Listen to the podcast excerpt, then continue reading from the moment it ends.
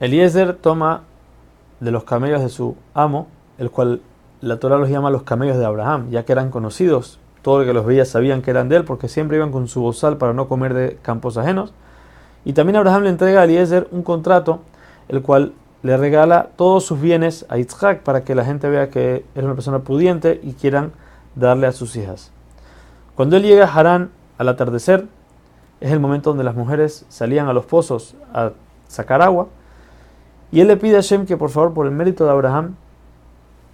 la mujer a la que Eliezer le pida agua para él, y ella acepte no solamente darle a él, sino darle también a sus camellos, que ella sea de la familia de Abraham y que sea la elegida para su amo Yitzhak. En ese momento sale Rivka, hija de Betuel,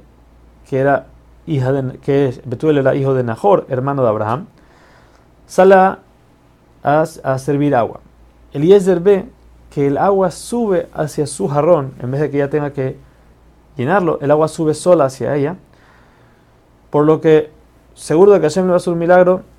va y le pide si le puede servir agua.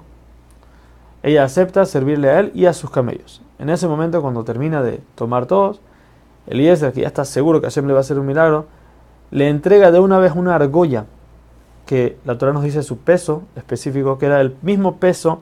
de lo que la gente en el pueblo de más adelante va a tener que donar cada año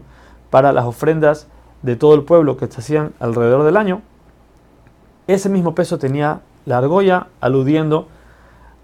a que más adelante sus hijos van a tener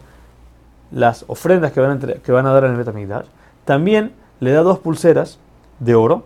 que cada una pesaba 10 monedas de oro, aludiendo a lo que sus hijos van a recibir más adelante, que eran las dos tablas de la ley en Har Sinai, que cada una tenía, que entre las dos tenían 10 mandamientos. Ahora le pregunta quién es y también si hay lugar donde dormir en su casa. Ella le responde que ella es hija de Betuel,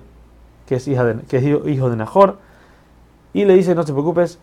en la casa hay lugar para ti y también para los camellos para dormir.